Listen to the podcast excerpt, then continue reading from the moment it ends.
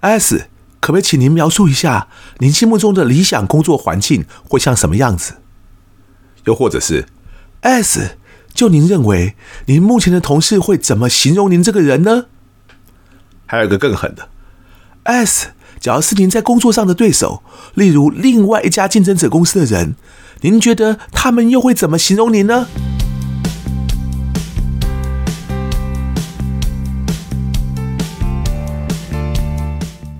一谈就赢，Do the right thing。大家好，我是 Alex 郑子豪，欢迎收听一谈就赢。我们希望透过这个 Podcast 频道，让大家对谈判有更多的认识，进而能透过运用谈判解决生活中的大小问题。这几集我们在谈该怎么样在面试中顺利过关，成功拿到一份好工作。那有些人就会问我：S，你不是教谈判的吗？干嘛要花那么多集来讲面试啊？其实大家有所不知哦，求职面试当然是一种谈判，而且对雇主以及想加入那家公司的员工双方来讲都是。有些人呢会把谈判局限于要去谈生意，或者要去议价或杀价才叫谈判，所以就会有些人误以为啊自己不需要谈判。但其实呢，光是求职这件事情也是一场谈判，不仅顺利拿到一份工作是场谈判，拿到一份工作后呢，会拿多少薪水？也都是一场谈判，所以即使有些人的日常工作不需要和别人谈生意，但多数人应该都需要找工作吧？所以从我们一谈就赢的角度来讲，面试这件事情，我想对大家应该都会很有帮助。在前几集中呢，我们提到了面试问题五大类型的前面四种，今天呢，我们会为大家介绍第五种，也就是文化契合型的问题。还记得我在如何回答面试问题的这个系列的第一集，也就是一谈就赢 Podcast 的第二十集，跟大家说过什么吗？我那时候就告诉大家哦，许多公司不是去选一个最好的人才，而是会去选一个对他们来说最适合的人才。也就是因为如此，所以对求职者的我们来说呢，懂不懂得如何回答文化契合型的问题，就格外重要。一定要再次强调哦，针对所有面试问题，在类型上的判断，都应该要以发问者的意图为主，而不要一看到句型或关键字很像就随便答了。另外，也正如我们上一集提到的，有些文化契合型的面试问题，甚至会直接用情境型问题的问法来问，所以还是要强调。你要能让自己呢，可以设法准确判断出对方正在问的问题到底是出自于什么样的意图，好吧？我也知道，对有些还不太熟的朋友来说，可能很难哦。那我就先给大家一个准确率通常会在七成以上的猜测好了。就算有两个问题听起来都很像，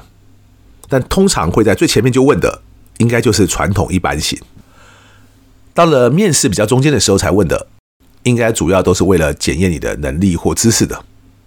而若是到了整段面试的比较后面才问的，甚至有些是后面不晓得第几关面试时才问的，就比较有可能会是文化契合性的问题。因为很简单哦，万一你连能力都不到位的话，谁还管你和这家公司的文化是不是够契合啊？所以一般来说呢，通常是对方对你这个人觉得不错了之后，接下来双方才会来讨论看看你适不适合加入这家公司。在了解了这个前提之后，那么文化契合型的问题到底可能会包括哪些呢？例如说，像 S，可不可以请您描述一下您心目中的理想工作环境会像什么样子？又或者是 S，就您认为您目前的同事会怎么形容您这个人呢？还有一个更狠的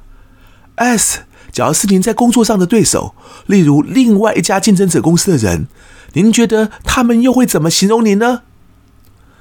除了这几个之外哦，还有另外一个听起来好像很无害，但其实也是一个文化契合型的问题，那就是 S，请问您为什么想加入我们这家公司呢？同样的，这个问题若放在前面问，它可能就只是一个传统一般型的问题哦，也就是即使你答的不太好也无所谓。大家假如放在很后面才问啊，那你就要小心了。因为那可能就是一个文化契合型的问题，而你只要回答出什么，因为我想要钱多事少离家近才来的哦，你可能就直接被三振出局哦，应该就可以跟那份工作 kiss goodbye 说再见了。所以呢，要回答这些文化契合型的问题啊，就要像前面举的那几个例子，你该回答的方式都不是从自己本身的想法或价值观出发而已，因为他们在问的呢，不是你的真实感受，而是要知道，万一找你加入之后，你跟这家公司原本的团队会不会相融？你跟这家公司的整体文化又会不会格格不入？因此呢，当你去应征一家公司的时候，记得要先去研究一下这家公司，不要只凭哦大家在网络上开玩笑的一些刻板印象就随便乱答了。例如说呢，你假如想要加入护国神山台积电，人家问了你一些对于这家公司有什么想法的相关问题的时候，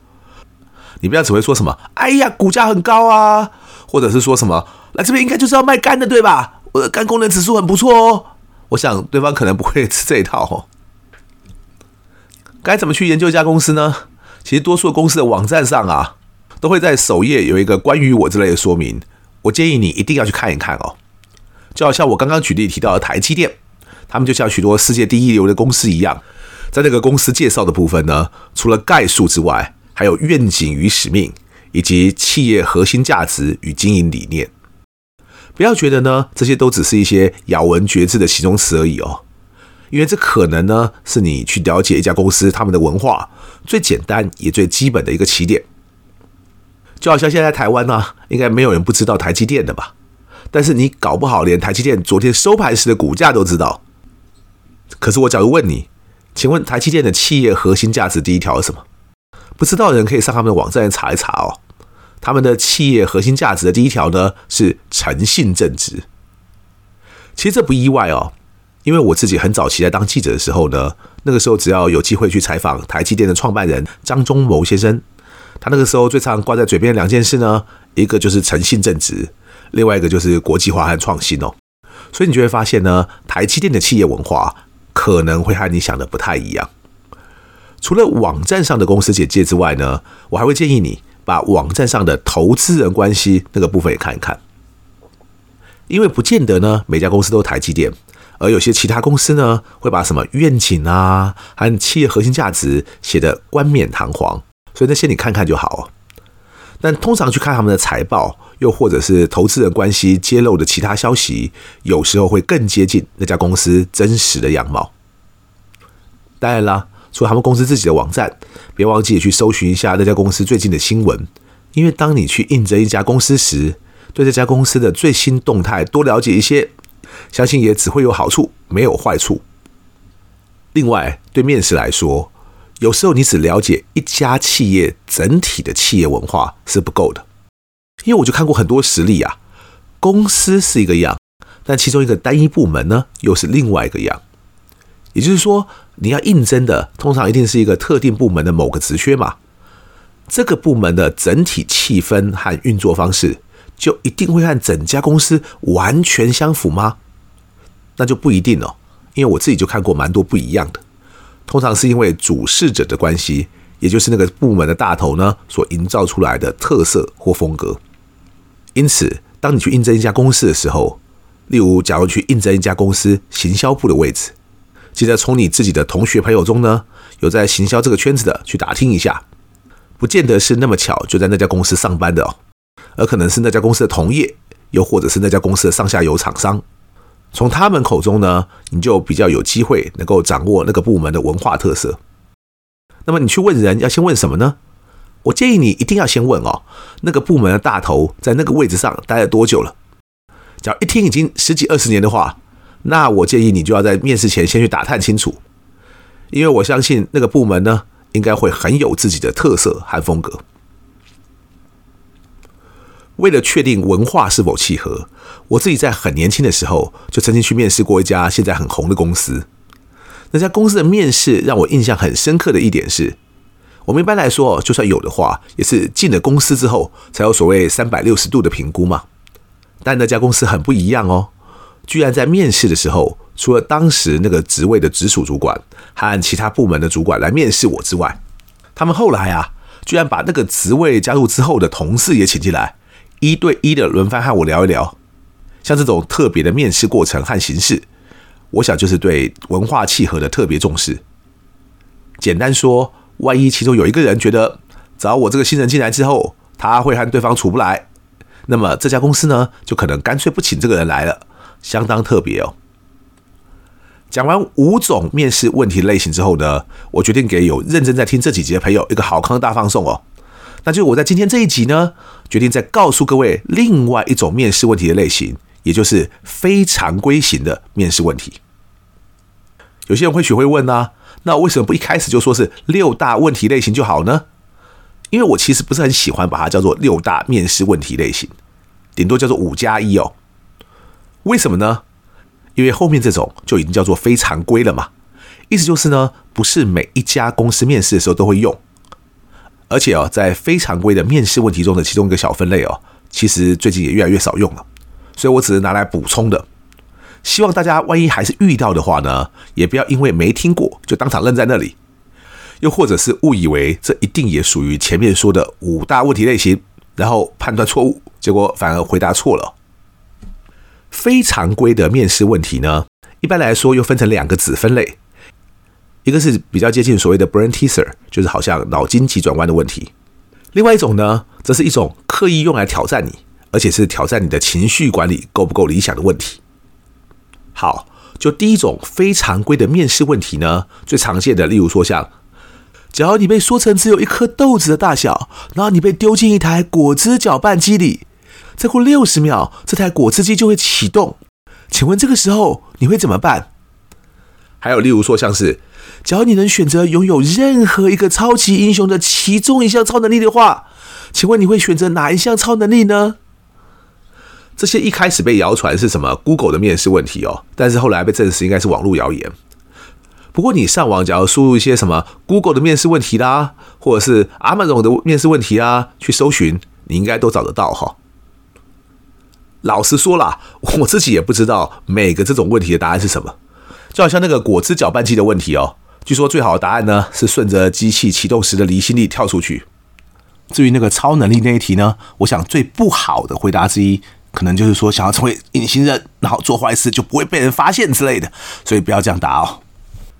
基本上呢，我会觉得，就算有公司选择用这些非常规的面试问题去筛选人才。主要应该还是去检验你有没有跳脱框架的想法，以及当你愿意提出一个又一个的想法和创意时，只要对方开始质疑你的假设，又或者多给你一些限制条件的时候，你能不能相对应的提出更多不同的因应做法哦？所以我觉得关键在于回答的开放态度和那个过程，而不在于最终的答案是不是合理，也不在于那个答案是不是够完美。针对像这个类型的非常规问题。我们比较应该要把握的是另外一种，例如说，对方可能会问你：“请问美国有几座加油站？”这个时候你千万不要掏出手机去问啊，Siri，告诉我美国有几座加油站，或者跟对方说：“等一下，我用 ChatGPT 去查一下啊。”因为再次强调，他们注重的是过程，而不是那个结果，所以很多东西呢，当然上网去查就好，但那并不是他们在面试中想听到的答案。所以，类似像美国有几座加油站这种问题哦，你就可以回答。其实这个问题的答案呢，我也不太清楚哦。不过我猜想，美国很大嘛，啊，面积假设我们有九百万平方公里。那么根据我自己在美国开车的经验呢，虽然有的地方呢是一个大的十字路口，路口的四角都是加油站，不过我想这是特例啦。我应该平均每开五到十公里呢，就会遇到一个加油站，但那个是道路的长度嘛。所以，假如用面积来算的话呢，我就假设是五公里乘以十公里，算是五十平方公里好了。可是我自己之前在美国有开车经过的地方呢，应该都还算是人口比较密集的地方。那像阿拉斯加啊，或是亚利桑那州的沙漠啊，我都没去过。所以我假定那些人烟比较稀少的地方啊，应该加油站不会那么密集。所以就算是两倍的一百平方公里好了。但是五十平方公里和一百平方公里不能就这样直接平均呢？所以，我们再假设加油站比较密集的地方是比较不那么密集的地方的两倍之多好了，也就是可能呢，每六十六平方公里有一座加油站。那我们把九百万平方公里去除以六十六的话，会得出十三万六千多左右。那我就猜十四万好了。虽然像这样的计算充满了大量的假设，但只要听起来言之有理的话，即使和真实的数字差很远，你应该还是会过关哦。而且我刚刚说十四万座加油站嘛，那美国实际上有多少加油站呢？据说应该是十四万五千座，我不知道现在有没有增加。不过显然和我刚刚这个估计差不了太远。这种计算方式是什么呢？这就是诺贝尔物理学奖得主费米提出的费米问题。其中一个经典问题就是呢，在芝加哥总共有多少钢琴调琴师？大家有机会也可以自己去搜寻一下这个问题的答案和算法哦。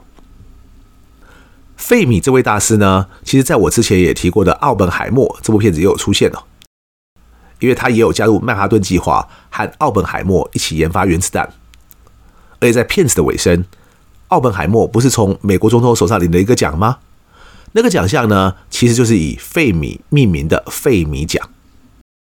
至于非常规问题的第二项，其实越来越少人会这样问了，但我自己也曾经这样被问过。那就是一种刻意挑战你的回答的问问题方式，主要是看你如何面对别人的质疑或不同意见。但之所以后来会越来越少人用呢，是因为有很多面试官太菜哦，所以这个面试技巧不太好，然后也不知道他们怎么学的，到后来反而可能会变成是一种挑衅，甚至刻意激怒来面试的应征者哦。我觉得既没有必要，而且也只是让自己的公司呢被别人笑话而已。所以我不觉得各位中的多数人会有机会遇到这种问题，但假如还真的不幸遇到的话，记得不要被激怒就好，就把那个当作是对方在演戏，你还应该开心的感谢对方花那么多力气演戏给你看呢，所以千万不要被激怒了。关于面试问题的类型，今天终于告一段落了，希望这几集的内容呢对大家会有帮助。假如有在使用 Apple Podcast 的朋友，听完后也欢迎手机往下滑。记得给我们一个五星好评哦！一谈就赢，希望能让大家都更了解谈判，也祝大家都能面试顺利。感谢各位今天的收听，我是 Alex，我们下次见。